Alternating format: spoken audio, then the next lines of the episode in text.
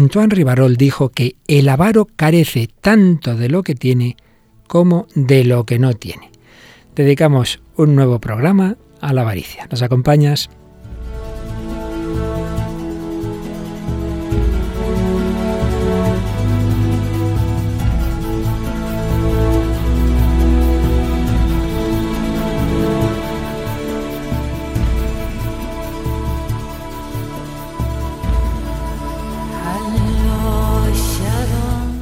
El hombre de hoy y Dios, con el padre Luis Fernando de Prada. Un cordialísimo saludo, muy querida familia de Radio María, en este final del mes de junio, cuando estamos en esta novena del corazón de Jesús. Pedimos un corazón como el suyo, un corazón lleno de amor, de mansedumbre, un corazón pobre, no un corazón avaro como tantas veces estamos viendo en estos programas. Dedicamos un cuarto programa a la avaricia.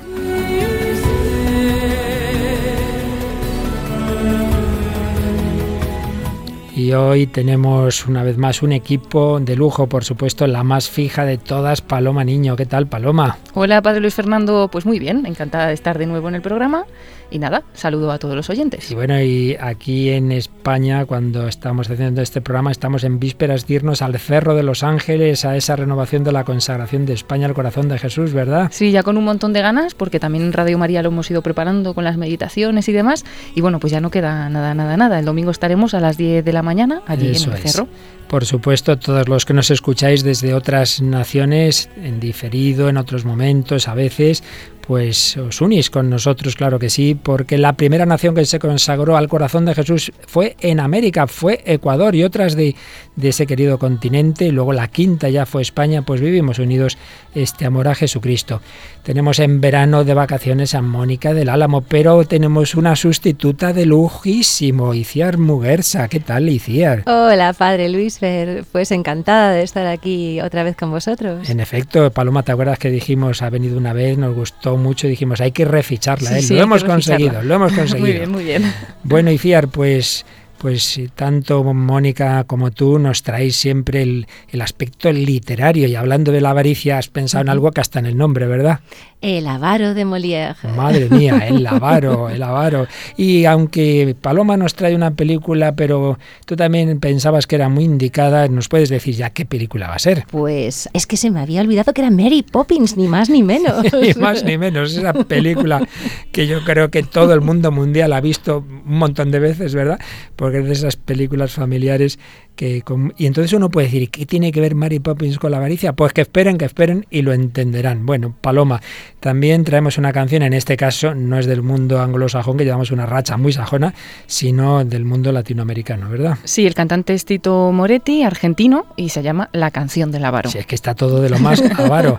y nos vamos también en ese mundo latino, nos vamos pues al origen del latín, nos vamos a Italia para para el testimonio, ¿verdad? Sí, hoy traemos el testimonio de conversión de la periodista Eva Croseta. Bueno, y todo esto, por supuesto, para profundizar en la avaricia y la codicia, pero siempre, por supuesto, en esa clave de, de, ir viendo, poco a poco hemos empezado por la descripción, por lo negativo, pero vamos a ir avanzando en qué, qué actitud positiva hay, qué, qué tendencia buena hay que luego se desordena, claro. Qué tendencia buena hay debajo de la avaricia para ir terminando, probablemente no hoy, sino próximos días, ya en positivo, qué remedio tiene pues esta, estas tendencias malas, esta avaricia, esta codicia y cómo Jesucristo pues quiere sanar nuestro corazón. Bueno, pues con esto y más cositas que irán saliendo, comenzamos la edición 321 del Hombre de Dios, pero antes de entrar en materia, antes de entrar en materia, eh, Paloma nos recuerda alguno de los correos o, o como se dice, lo que escribe la gente en las redes sociales, los, comentarios.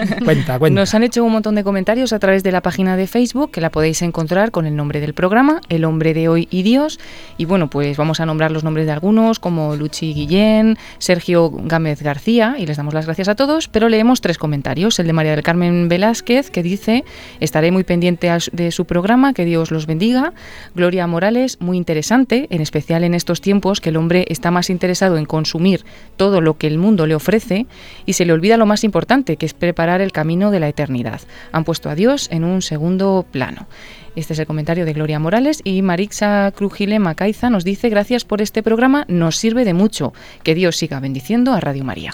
Pues nada, ahora sí que entramos ya en esta edición para seguir profundizando en esa herida del corazón que es la avaricia que Jesucristo quiere curar.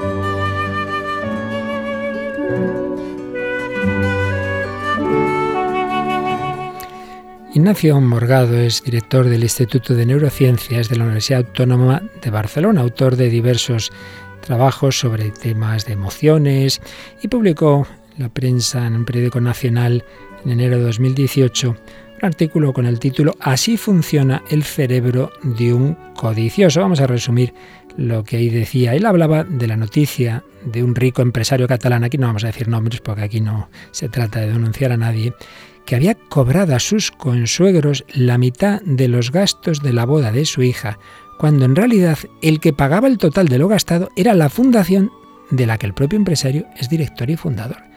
Entonces escribía Ignacio Morgado, ante esa noticia no resistí la tentación de considerar que la codicia es una enfermedad mental, una enfermedad del cerebro, como si no, alcancé a preguntarme, no resulta fácil entender el sentimiento que alberga la codicia, meterse en la piel del codicioso. ¿Por qué la gente que ya es muy rica quiere o ha querido más y más? ¿Por qué siguen acumulando riquezas si ya tienen de sobra todo lo que necesitan para vivir bien? ¿Acaso están enfermos? La codicia se ha definido como un afán excesivo de riquezas, como un deseo voraz y vehemente de algunas cosas buenas, no solo dinero, lo que más caracteriza al codicioso es un interés propio, un egoísmo que nunca se consigue satisfacer. Se ha dicho que la codicia es como el agua salada, pues cuanto más se bebe, más sed da. Para el codicioso nunca es suficiente. Después habla de lo que aquí ya hemos estado explicando en días anteriores, la diferencia entre codicia y avaricia. La avaricia es ese afán de poseer riquezas u otros bienes con la intención de atesorarlos, no soltarlos, atesorarlos para uno mucho más allá de lo requerido para satisfacer las necesidades básicas y el bienestar personal. Mientras que la codicia es un afán excesivo de conseguir riquezas, no necesariamente para atesorarlas. El avaro acumula, es tacaño, gasta lo menos posible y casi nunca comparte. El codicioso puede disfrutar de su riqueza, se la gasta y puede incluso compartirla. Por eso dice una cosa curiosa Ignacio Morgado. Si puede usted, hágase amigo de un codicioso, nunca de un avaro. Tiene mucha razón.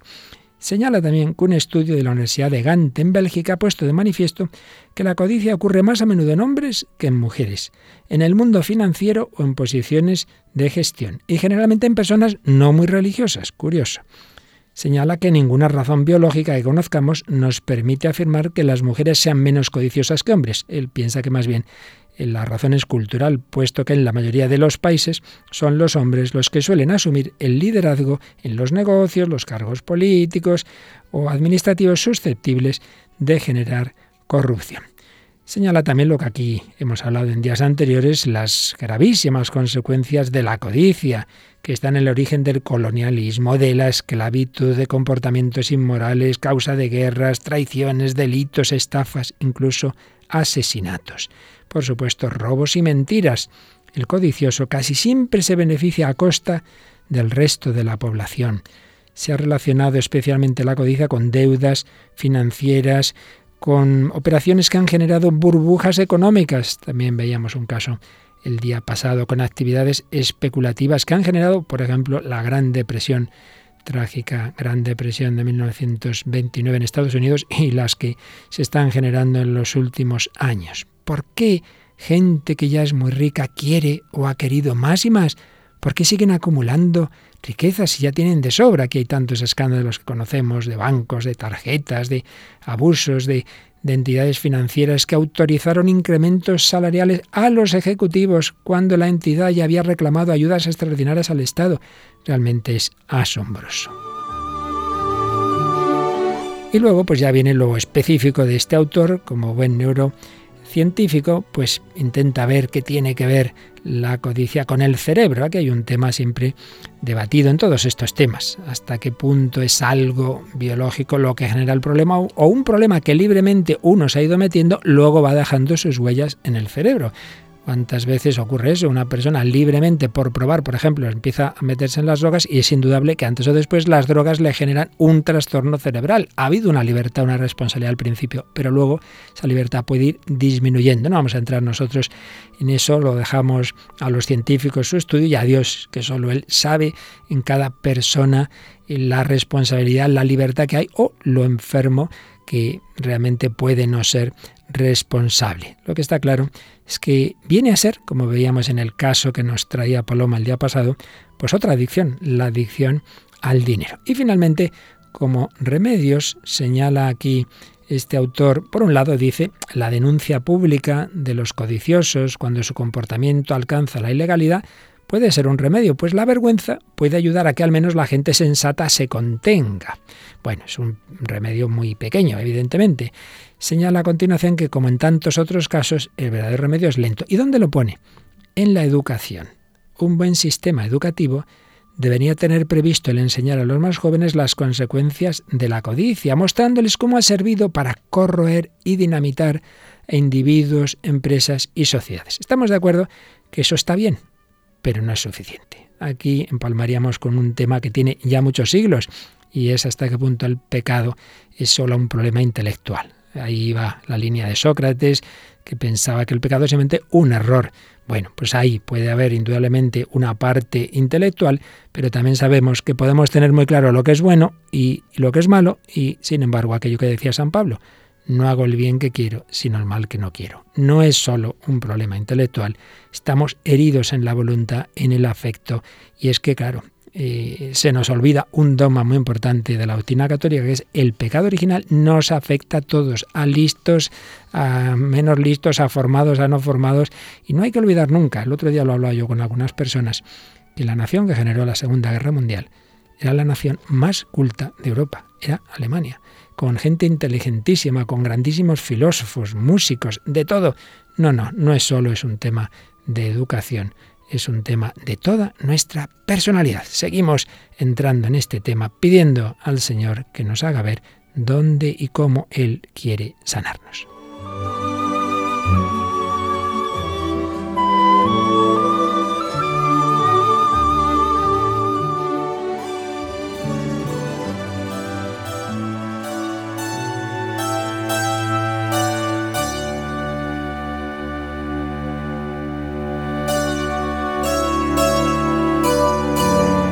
Aquí seguimos en Radio María, en El Hombre de Hoy y Dios, Paloma Niño, Iciar Muguerza y quien nos habla el Padre Luis Fernando de Prada, tratando de los pecados capitales, las heridas incluso psicológicas que nos generan y cómo, bueno, pues todo eso el Señor quiere ir sanando esas heridas. Estamos en ese ecuador eh, que hemos dedicado en cada pecado capital a la descripción, a la relación entre ética y psicología y bueno, poco a poco iremos avanzando a los remedios, aunque siempre vamos diciendo cosas. Bien, hemos leído resumido un artículo reciente sobre esa codicia en el mundo de hoy, pero esto, como ya hemos dicho, que es de todos los hombres y el pecado original nos afecta a todos, pues aparece en la literatura, en la filosofía, en fin, en la música, en todas las manifestaciones culturales de todos los siglos.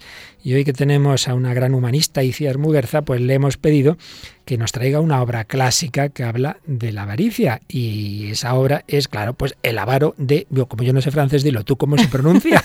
de Molière. Pues háblanos, háblanos, Iciar, un poquito de Molière y de El avaro.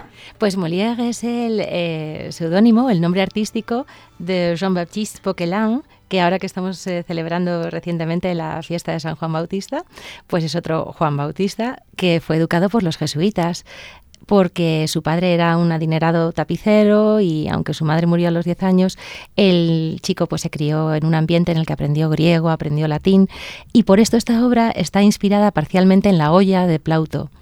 Y muchos de los personajes, sobre todo Arpagón, que es el avaro por antonomasia de toda la literatura mundial, está inspirado en el personaje principal de la olla de Plauto.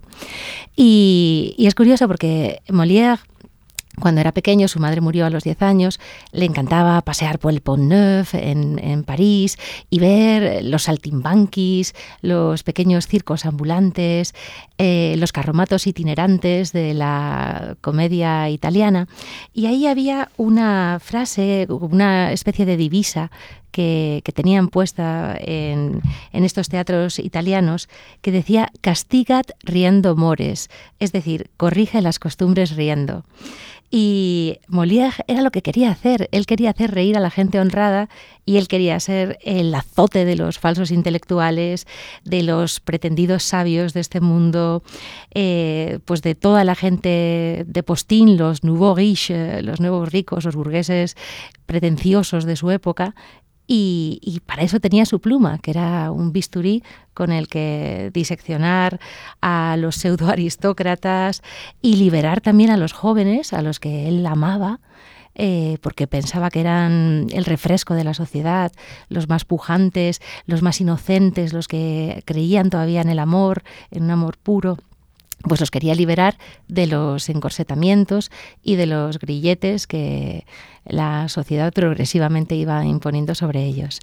Y por eso esto nos lleva un poco al personaje de Arpagón, porque Arpagón, eh, pues eh, claro, como todos los personajes de Molière y como los de Shakespeare, no es un personaje plano, no es simplemente un avaro malo, o sea, por momentos es entrañable en la obra. Hay, hay momentos en los, que, en los que te tienes que reír con él. Por ejemplo, cuando le dice a uno de los criados, eh, enséñame las manos para ver que no me has robado nada. Y entonces el criado le enseña la mano izquierda, la mano derecha y luego le dice, ¿y las otras manos? Y le dice, ¿de cuántas manos crees que tengo? Y dice, pues no sé, suficientes para robarme. Entonces es un personaje tremendo, pero no solo es alguien que está preocupado eh, por su dinero, por su arquilla donde guarda 10.000 escudos, que es un dineral en aquella época, 50.000 francos, sino que también es un padre de familia y también es un pretendiente, un enamorado que se tiene que disputar a la enamorada con su propio hijo. Entonces Molière lo que, lo que va a hacer es que le va a dar em, un poder en su familia, que es el poder económico, para que rivalice con su hijo, eh, para que se sucedan un montón de intrigas, porque su criado Valerio es en realidad el pretendiente de su propia hija Elisa. Entonces van pasando un montón de situaciones límite que, estallan cuando uno de los criados, Flecha, roba la arquilla con los 10.000 escudos. Y entonces esto trastorna completamente el ánimo de Arpagón, le lleva a la incredulidad. Primero está en negación, no, sabe dónde ha sido puesto su dinero. Después, eh, además del desconcierto, pues empiezan ya las paranoias hasta el punto de que intentando perseguir a ese ladrón desconocido, se agarra a sí mismo y dice, ya me he dado caza, pero, pero es el mismo.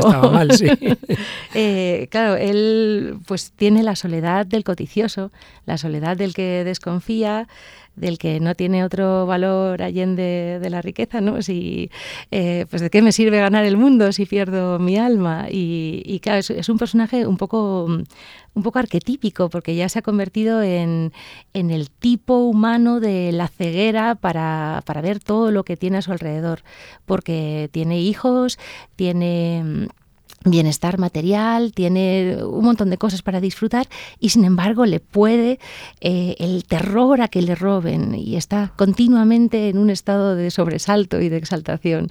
Y, y, es un personaje que a mí pues mm, no resulta especialmente simpático, pero es que a mí ese escarnio continuo que hace Molière de él para que la sociedad aprenda a través de sus carnes, pues me, induce a, mucha compasión. Mm. y no sé si puedo leer un trocito de un monólogo. Claro que sí. Es que, bueno, es, es, que yo creo que este monólogo le describe fenomenal. A ver, a ver. Dice, al ladrón, al ladrón, que en francés es que es, au voleur, au voleur, decía, l'assassin, no meurtrier. Pues dice, justicia, justo cielo, estoy perdido, asesinado, me han cortado el cuello, me han robado mi dinero, ¿Quién podrá ser? ¿Qué ha sido de él? ¿Dónde está y dónde se esconde? ¿Qué haré para encontrarlo? ¿A dónde correr? ¿A dónde no correr? ¿No está ahí? ¿Quién es? Detente, devuélveme mi dinero, bandido. Este es el momento en que se coge a sí mismo del brazo, que es muy cómico en escena. Y dice, ah, soy yo, mi ánimo está trastornado y no sé dónde me encuentro, ni quién soy, ni lo que hago.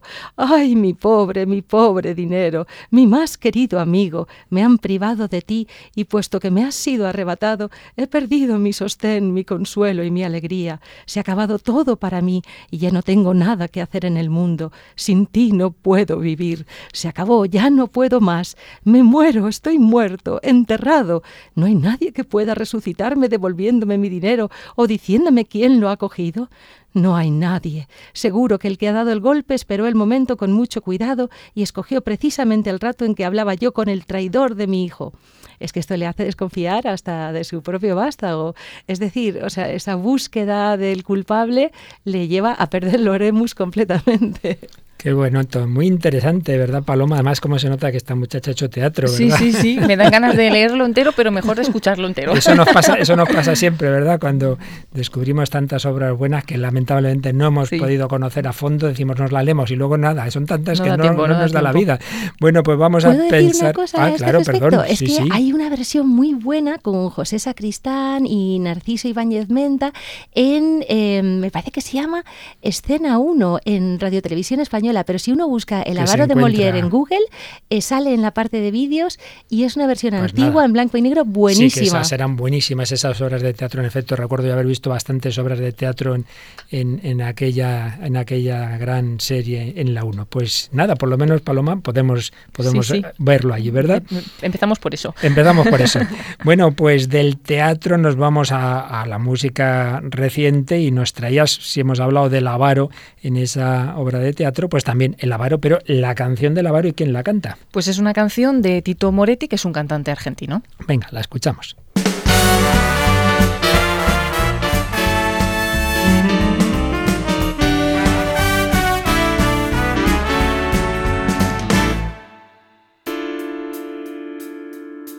Hace tiempo que te veo enfrascado en la tontera, derrochando tu vida en alocada carrera. Y solamente tus ojos reflejan alguna sombra. Cuando cuentas el dinero con ese placer morboso y corres sin ver a nadie tras la mísera moneda y quieres vivir del aire por no saldar una deuda. Y no ves que se envejece con mucho, con poquito nada que la vida no es vida, muriendo tras una caja, recién te detendrás cuando la parca, guadaña en mano, te llame gravemente, recién te detendrás y ese dinero de nada servirá ante la muerte, recién te detendrás y será tarde. Y aunque te aferres, amigo, no habrá suerte. Serás aquel que vio pasar la vida sentado tras un mísero billete.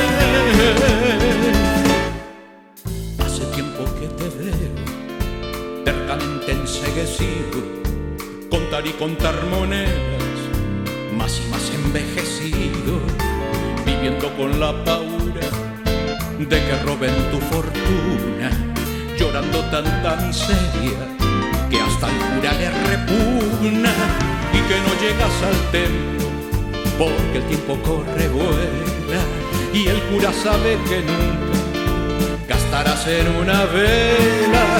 Y me da lástima verte alma, avara y perdida corazón de moneda y unos billetes por vida.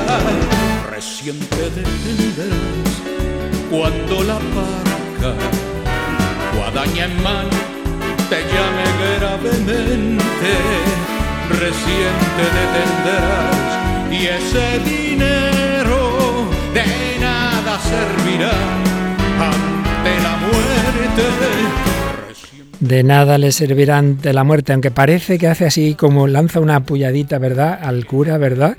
Esa fama tan, por desgracia, Pobre que, cura. que tantas veces, ¿no? Del cura que anda, que no anda pobre, en tantísimas ocasiones. Pero bueno, aquí ponemos de todo lo que nos ayuda a la relación con la cultura contemporánea y es evidente que aparece esa idea de la, contando el dinero ahí obsesionado, pues un poco lo que tú nos has puesto en el teatro decías, pues aparece aquí el hombre pobrecito mío ya envejecido y, y de qué le va a servir todo eso. Bueno, pero siempre en este tratamiento que hacemos de los pecados capitales, después de estas descripciones, de ver cómo aparece en la cultura, de ver cómo lo ha tratado la psicología, la filosofía, intentamos ir más allá. Y hay un paso que siempre damos y es, ¿qué hay de fondo digamos, como algo bueno, como una tendencia buena que Dios ha puesto en nosotros, que luego el problema es que se desordena. Lo hemos ido viendo con todos los pecados capitales. La soberbia desordena algo bueno y es que hay que tener autoestima, hay que apreciar por los dones que Dios nos ha dado. El problema es cuando uno ya se autoestima por encima de todo el mundo, incluso por encima de Dios.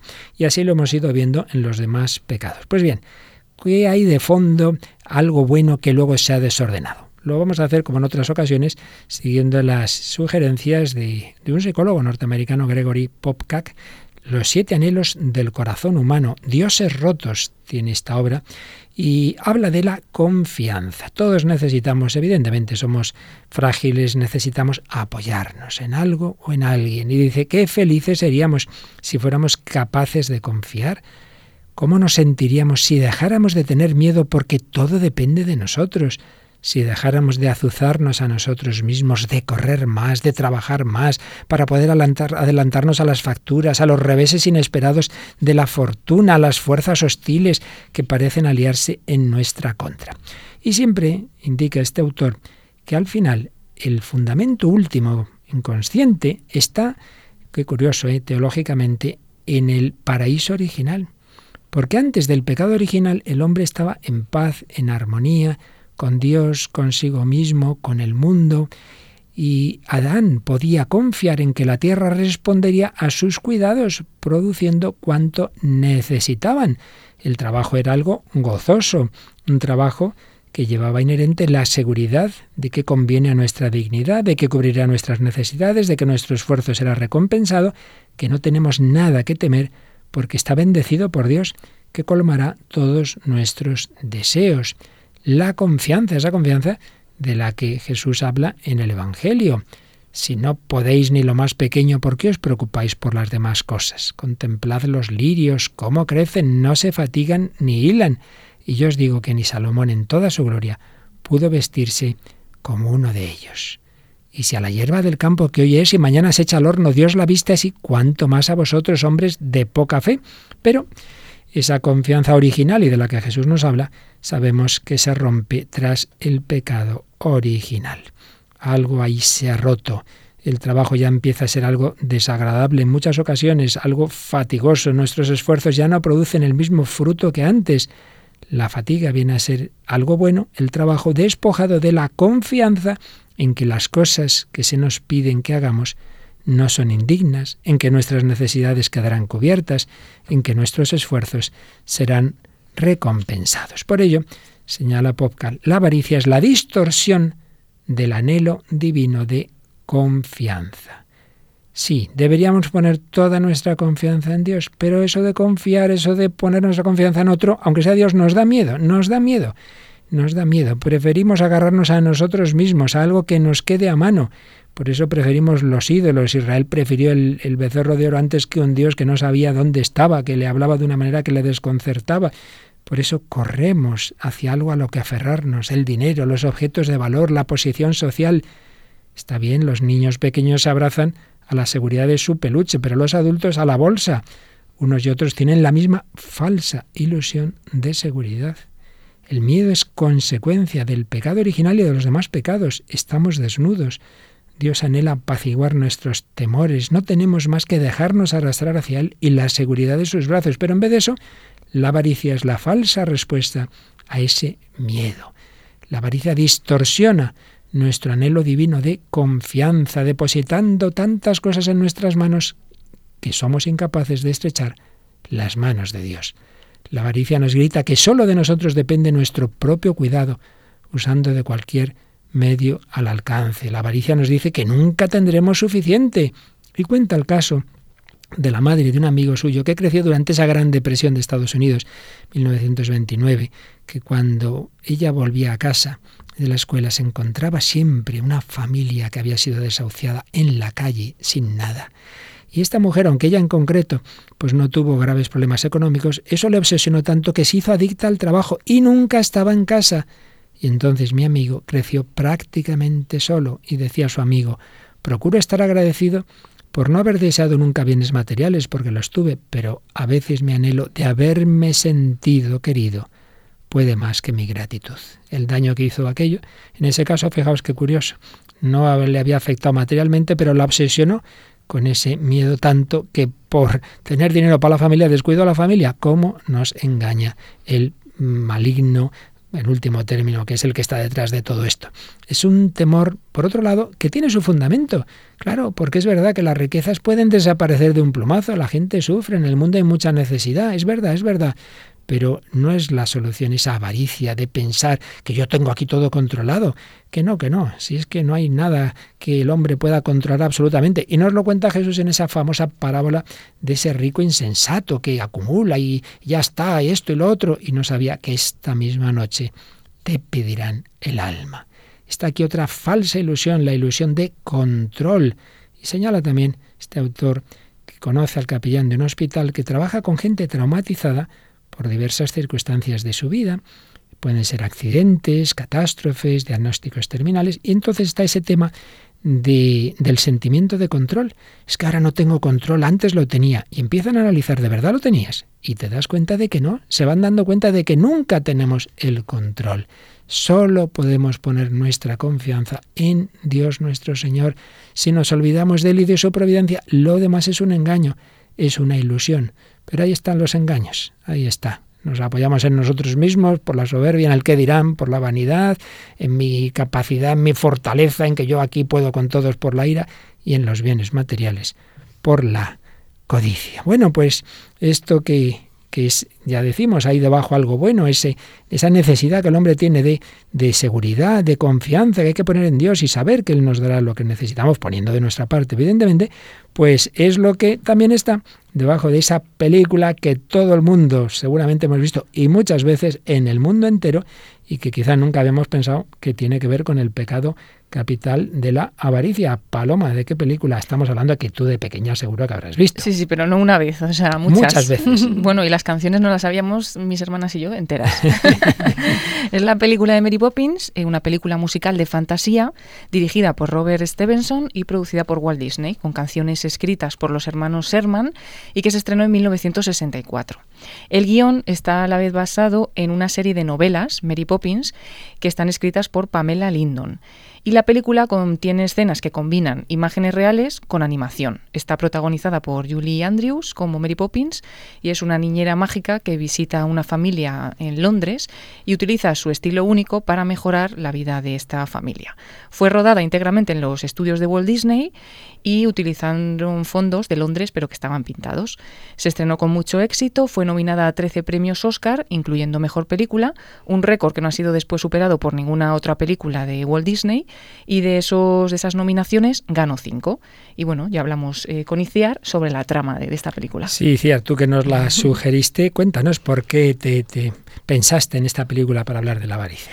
Es que el personaje del, del, padre de los dos chiquillos a los que Mary Poppins va a cuidar y hace de niñera para ellos eh, se llama Mr. Banks, o sea, como no puede ser de otra forma, señor Bancos.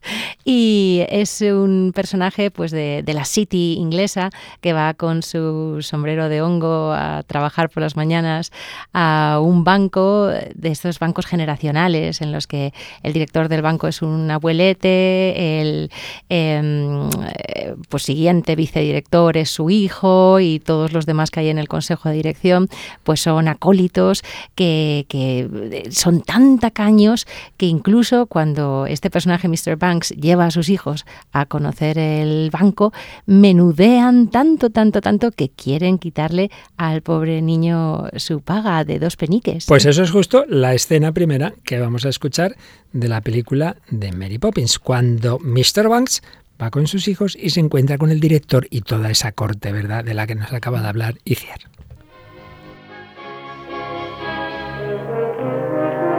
Hola, Banks. ¿Quiénes son estos niños? Eh, son mis hijos, señor Dawes. Lo suponía, pero ¿a qué vienen aquí? Eh, quieren abrir una cuenta, señor. Oh, ¿de veras? ¿Y cuánto dinero tiene usted, joven? Dos peniques para la comida de las palomas. ¿Dos peniques? Dos peniques. Precisamente así empecé yo.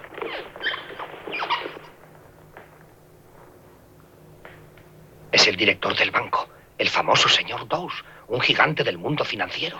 ¿Un gigante? Padre, estos son los hijos de George Banks. Quieren abrir una cuenta en el banco. Excelente idea, excelente, ex excelente. Cuanto más dinero tengamos, más dinero produciremos. Con que tienes dos peniques, ¿eh? ¿Me dejas que los vea?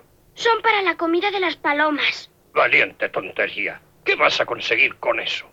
¿Que engorden? Pero si a dos peniques sabes buen empleo dar, ganas más. En el banco siempre aumenta el capital. Es normal. Hay que saber hacer fortuna. Cuesta poco empezar.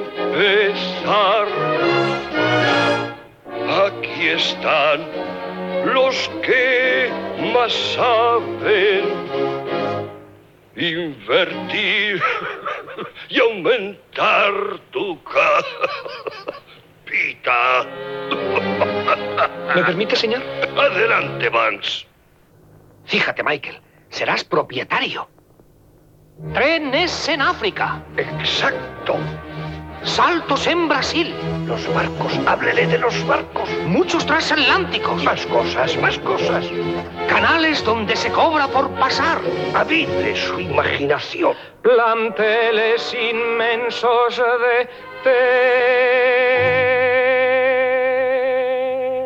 tesoro. Prueba a ingresar e invertir solo dos peniques en el, el nombre entero en el banco. Don gran de ahorro, crédito y seguridad.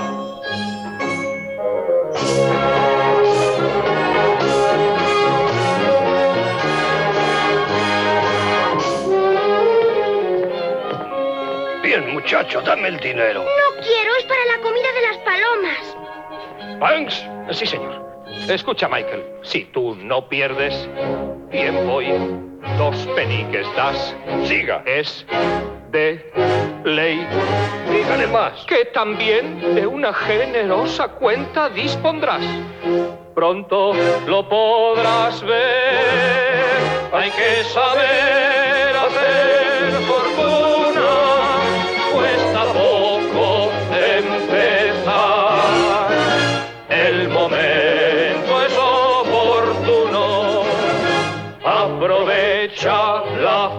facilidad. Pronto comprarás obligaciones, títulos y acciones, bonos, fincas, fábricas, valores. Piensa bien lo que harás. Sabes que podrás labrarte un buen porvenir aquí. Rentas, Negocios mil, cambios, todo aquí. Fondos públicos, astilleros, bancos. ¿Has comprendido, Michael? Y todo eso por solo dos peniques. El pobre Michael está ya que se muere del susto. Bueno, ¿qué subrayáis de este simpaticísimo corte de Mary Poppins? Pues yo no sé si es que tengo pasión por los malos o por qué, pero es que este avariento también, director de banco... También te da pena. sí, me da ternura porque cuando le dice, con dos peniques empecé yo, pues tengo la sensación de que está como intentando revivir su juventud y que ese niño se convierta en un prohombre como él. Y entonces, claro, lo que quiere es conmover al niño para que le contagie su pasión de amasar y amasar, porque le quiere descubrir el mundo, ese mundo pues de el canal de Panamá, de los aviones, de los raíles, de los trenes, de no sé qué, pero es, es como sé como yo. Y, entonces me, da mucha ternura. Mira, esto yo creo que ilustra justo un poco lo que decíamos antes, ¿no? Como debajo de todo pecado capital hay algo bueno. Entonces, el hacer algo importante en la vida, el no quedarse ahí encerradito, pero claro, lo que le decía San Ignacio, San Francisco Javier, que antes mencionabas tú esa frase de, Jesús, ¿no? ¿De qué le sirve al hombre ganar el mundo entero si pierde su alma? Bueno, Javier fue un gran aventurero, se fue a todos los canales del mundo, es decir, a los mares que había en Extremo Oriente, pero evangelizar. Entonces, claro que sí, que tenemos que hacer algo grande pero con dos peniques puedes hacer muchas cosas buenas, pero no para mí, para mí, para mí, para mí. Paloma, qué te has fijado tú? De hecho, el niño quería hacer algo bueno con los claro, dos peniques, porque era darle comer a las palomas. Y le dice el otro, ¿para qué le vas a dar de comer? tontería, ¿de qué sirve eso? Ahí está el utilitarismo, medir las cosas por el valor material, que eso es lo que nos mata tantas veces, ¿no? Lo que más vale no se puede medir, porque de momento que yo sepa no nos cobran el aire, ¿verdad? Ni la sonrisa, ni la simpatía, ni el amor, y eso es lo más importante en la vida. Sí, así es. Y, yo me, estaba imaginando la cara del niño, ¿no? De él con su buena intención, con sus dos peniques para las palomas, y el otro hablándole de tres en África, de los aviones, de tal. ¡Qué agobio! ¡Qué agobio, qué agobio! Bueno, pues vamos a otra escena, porque hay otro personaje en la película. Por supuesto, está Mary Poppins, está este matrimonio con estos niños, pero hay un, un desollinador, ¿verdad?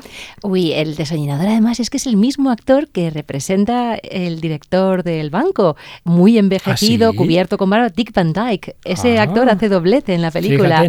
sí, sí, sí. Eh, bueno, eh, si ves así ese cuerpo desgarbado, muy delgado, y esos gestos así que hace con el bastón, esos bailes, eh, que tiene un control del cuerpo increíble. y, y este desollinador es un soñador, es un pluriempleado que pues tan pronto está pintando con tiza unos retratos y unos paisajes en las aceras próximas a Hyde Park, como está desollinando, como tiene mil y un empleos. Y es un amigo igualmente mágico de Mary Poppins. Eh, con ella pues ha tenido un montón de aventuras preciosas en carruseles inventados y pues cazando zorros dibujados y es, es, uno de los personajes que aportan también sensatez, porque él tiene una conversación con Mr. Banks que cuando Mr. Banks está en su momento más bajo, es el que le pone el punto de pie a tierra. Pues nada, vamos a escuchar, porque en efecto vuelven del banco en el que se ha organizado la gris después de lo que ha ocurrido, que no vamos a entrar en más detalles para que no me regañen de los spoilers famosos, pero bueno, el caso es que llega a casa Mr. Banks hecho polvo y se encuentra a este desollinador y escuchamos esa conversación interesantísima y en la que realmente está, yo creo, la enseñanza de esta película hoy para nuestro programa.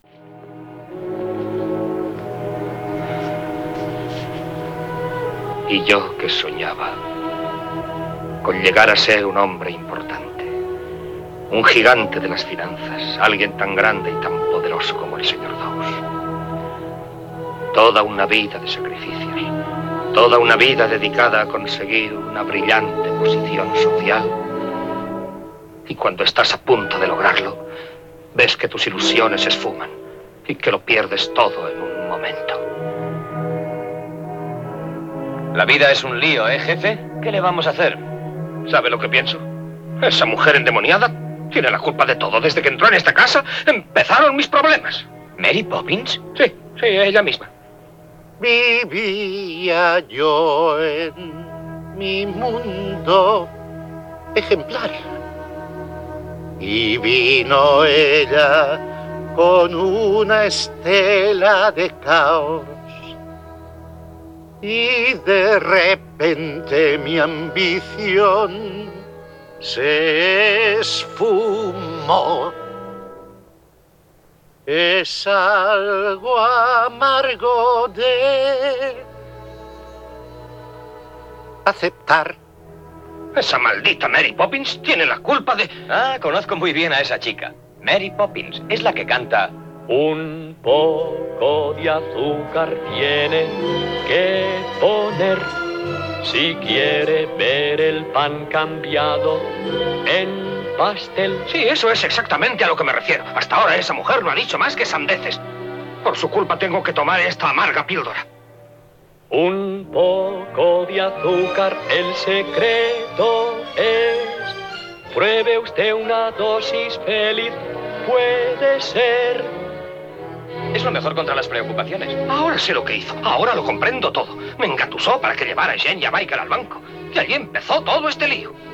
¿Y usted se dejó engatusar y llevó a los niños al banco? Sí. Es increíble. Un hombre tan importante y con tantas ocupaciones, paseando a los niños. Usted, un futuro gigante de las finanzas. ¿Cómo pudo hacer una cosa así? No debe malgastar su precioso tiempo en esas tonterías. ¿Sacar a los niños de paseo? ¿Para qué? No sirve para nada. Si sus hijos están contentos o tristes, si ríen o lloran, no debe preocuparse. Usted siempre sabe lo que tiene que hacer. ¿No es cierto, señor Banks? Bueno, escúcheme, reconozco ya que... sé lo que va a decirme. Tiene usted siempre tantas, tantas eh, cosas importantes que hacer que nunca tiene tiempo. Y mucho menos para intentar eh, hacer felices a los demás. Pero no debe preocuparse. Un buen día sus hijos serán mayores. Levantarán el vuelo y le dejarán solo. Entonces ya no tendrá más problemas. Aunque quizá comprenda que se ha equivocado. Bueno, cuánta filosofía y teología puede haber en un corte de cine. ¿eh? ¿Qué os ha parecido, Isiar? Pues es una preciosidad, porque como también él mismo, el desollinador, le va engatusando, al igual que Mary Poppins, para que este hombre salga de la caverna de el deber y la organización y el racionalismo y vuelva otra vez pues a valorar lo importante, que es no perderse el crecimiento de sus hijos. Y Paloma, que cantaban estas, estas con sus hermanas estas canciones, Sí, ¿qué sí. te- ¿en qué te has fijado ahora? Un Me fija poquito en la canción. después. pero, pero en eso precisamente, ¿no? Cuando le dice un gran hombre de finanzas hace paseando a sus niños por la calle y tal. Entonces, claro, ahí va callando, va callando porque se va dando cuenta, ¿no? Pero lo que dice, eh, tiene, tienes tantas cosas que hacer que no tienes tiempo para ellos, claro, es normal. Y que muchas veces nos puede pasar, ¿no? Que lo hemos hablado también estos días con este pecado del que estamos tratando, que a veces pues queremos trabajar más, queremos estar muchas horas en el trabajo, queremos tener mucho dinero, pero ¿para qué al final? Si nos estamos perdiendo a lo mejor, pues como este, eh, este personaje de la película, la vida de los hijos o cosas más importantes. Y sale de nuevo lo que decíamos antes, ¿no? Mm, Si valoramos solo las cosas útiles, pues eso, el pasear a los niños, no se le ve la utilidad, pero es muy fuerte lo que le dice Caro. Si sus hijos están alegres o tristes, ¿qué más da, no? Y realmente eso es lo más importante. Y luego hay una cosa que creo que me ha hecho pensar en lo que decíamos antes, siguiendo a PopCap, de que el hombre quiere tener el control de todo. Usted siempre sabe lo que tiene que hacer y se da cuenta de que no lo sabe. ¿Cuántas veces vamos demasiado con la directa porque eso, ya estoy seguro, en mi vida es esto, el otro? Oye, párate un poquito y sobre todo mira hacia arriba o hacia adentro, hacia adentro para ver en, tu corazón si lo que haces llena tu vida y hacia arriba preguntarle a Dios si eso es lo que tienes que hacer. Y eso es lo que le pasó a la italiana joven que además de los medios de comunicación también, de la que hoy nos va a hablar Paloma Niño. Sí, hoy hablamos de Eva Croseta. Pues es presentadora actualmente en la RAI 2, pero también estuvo en Sky, bueno, ha, estado en varias televisiones italianas y en, en, Italia pues es muy conocida, es de las presentadoras más conocidas. Entonces, ella nos cuenta que de pequeña recibió una educación católica, asistía a catequesis y recibió también todos los sacramentos, pero bueno, que no fue una cosa como viva o ardiente o que le tocara un poco en su vida, sino que como sucede muchas veces y a muchas personas, en la adolescencia se alejó de la iglesia, hasta que pasó un momento en su vida muy, muy difícil y en ese momento pues se acercó a la iglesia, eh, como sí que había ido a catequesis y demás, pues en ese momento se acerca a la iglesia en busca de consuelo y de casualidad conoció al sacerdote Mateo Galoni, que es el fundador de la comunidad Amor y Libertad. Este sacerdote acudió también a un programa de televisión como invitado en el que ya estaba presente y así lo conoció. Le impresionó mucho el sacerdote y decidió ir a Florencia a conocer el movimiento que él había fundado, que se ocupa de los niños y de los padres que viven en zonas pobres. Ese mismo verano, para conocer más eh, la asociación, pues se fue con ellos al Congo y cambió completamente su perspectiva. Así fue como su vida dio un cambio radical en aquel viaje a África y cuenta, dice ella, en el Congo enseñé italiano a un grupo de estudiantes. Estudiaban en un lugar sin agua y sin luz. Por la noche los disparos se escuchaban a menudo. Todavía recuerdo el día que fui a visitar una comunidad cercana. Ni siquiera me presenté y una monja se subió a un pequeño sillón, porque yo soy muy alta y no llegaba, y ella se subió ahí para poder abrazarme y me dijo, no necesito saber quién eres, te amo simplemente porque estás aquí. Otra cosa que me impresionó fue cuando algunos de los jóvenes a los que enseñé italiano hicieron sus votos. Les pregunté qué regalos habían recibido por ese día, y uno de ellos le dijo, mi hermana me ha dado un papel para escribir y mi madre me ha dado un consejo. Y dice que lo dijo ese niño con tanta solemnidad que se emocionó y se preguntó que cuántas veces en Occidente pues hemos perdido un poco el rumbo de nuestras vidas y nos hemos afeado pues alejándonos de lo que es más auténtico e importante, como hablábamos de la película. Dice que entonces en ese momento se acercó a la iglesia y a hacer un poco lo que Dios quiere, porque Dios está en la, en la historia, pero también necesita que nosotros actuemos. Actualmente eh, vive la fe, dice que eso significa que ve a Cristo en el día a día en todo lo que hace, es algo más que una creencia religiosa, sino que su conversión pues le lleva también a exteriormente manifestarlo, ¿no? En la familia, en el entorno laboral, en el matrimonio aunque es un gran desafío, que seguir lo que dice el Evangelio es un desafío, pero bueno, eh, ha empezado este camino, va a misa los domingos, la oración cada día es un aspecto fundamental para ella y le seduce en la conciencia de que Dios actúa en la historia. Así lo vive día a día. Una vez le preguntaron en una entrevista sobre qué fue exactamente lo que le sedujo de la fe católica y dijo que el hecho de que Dios se hizo carne para hacer libre al hombre, que es una certeza que le da esperanza y le consuela, que somos esperados en la eternidad y lo que vivimos es solo una parte del camino que tenemos por delante en el que al final está Dios. Pues Eva Croseta ha vivido esto que señala Gregory Popcak, cuando somos capaces de asumir que no controlamos nada, quedamos libres para dejar de dedicar nuestras vidas a búsquedas inútiles. ¿Por qué no parar de dar bandazos y escuchar a Dios, que es el que lo controla todo? Si no controlamos nada, ¿qué tenemos que perder si dejamos de seguir nuestra voluntad y le preguntamos a Él cuál es la suya? Si trabajar de una forma enfermiza no es una garantía para prevenir los reveses, ¿por qué no trabajar de un modo más humano que respete nuestra dignidad y proteja nuestras relaciones? Si no podemos estar seguros de nuestra capacidad de conservarlo todo por mucho que intentemos acumular, ¿por qué no compartir lo que tenemos con quienes pasan necesidad? Hemos mencionado antes algunas palabras de Jesús en Lucas 12. Vamos a leer ahora seguidos esos versículos de Lucas 12 a partir del 13, cuando uno del público le dijo a Jesús, Maestro, di a mi hermano que reparta la herencia conmigo. Y él le respondió, Hombre, ¿quién me ha constituido juez o repartidor entre vosotros? Y les dijo, mirad, guardaos de toda codicia, porque aun en la abundancia la vida de uno no está asegurada por sus bienes. Y les dijo esta parábola, los campos de cierto hombre rico dieron mucho fruto, y pensaba entre sí diciendo, ¿qué haré? Pues no tengo dónde reunir mi cosecha. Voy a hacer esto. Voy a demoler mis graneros, edificaré otros más grandes, reuniré allí todo mi trigo y mis bienes y diré a mi alma, alma, tienes muchos bienes en reserva para muchos años. Descansa, come, bebe, banquetea. Pero Dios le dijo, necio, esta misma noche te reclamarán el alma. ¿Y las cosas que preparaste para quién serán? Así es el que atesora riquezas para sí y no es rico ante Dios decía también el Papa Francisco en Evangelii Gaudium que debemos poner nuestra confianza en el Espíritu Santo que viene en ayuda de nuestra debilidad, pero esa confianza tiene que alimentarse y para eso necesitamos invocarlo constantemente. Él puede sanar todo lo que nos debilita en el empeño misionero. Es verdad que esta confianza en lo invisible puede producirnos cierto vértigo. Es como sumergirse en un mar donde no sabemos qué vamos a encontrar, pero no hay mayor libertad que la de dejarse llevar por el Espíritu Santo, renunciar a calcularlo y controlarlo todo, y permitir que Él nos ilumine, nos guíe, nos oriente, nos impulse hacia donde Él quiera. Y es que lo único importante, pues es lo que esta canción del padre Gonzalo Mazarraza, interpretada por Ana Moya, nos va a recordar lo único importante. Solo hay una cosa importante, solo hay una cosa mejor, conocer el amor y el amante, conocer al que te conoció.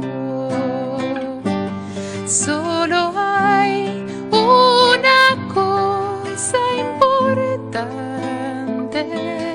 solo hay una cosa mejor. Al final contemplar su semblante y escuchar al oído su voz. Solo hay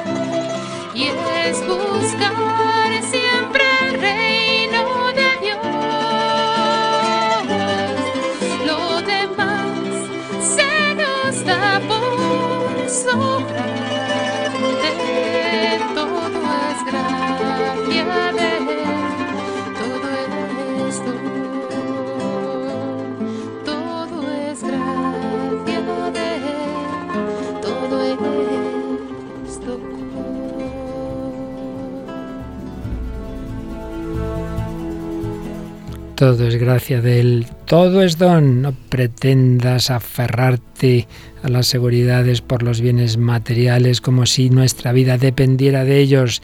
La confianza la ponemos en el Señor y bueno, podemos confiar que el Señor nos concederá vida y medios para hacer un programa la semana que viene. Paloma, ¿crees tú que sí? Confiaremos, confiaremos. Y confiaremos en que vendrá también Iciar. No lo sé, pero él es mi refugio y mi salvación. Muy bien, qué buena respuesta. Aquí Sí, nos sí, deja aquí. Pues Iciar Muguerza López, muchísimas gracias por tu colaboración. A vosotros. Y eso, ya sabes, las puertas siempre abiertas como las del corazón de la Virgen María.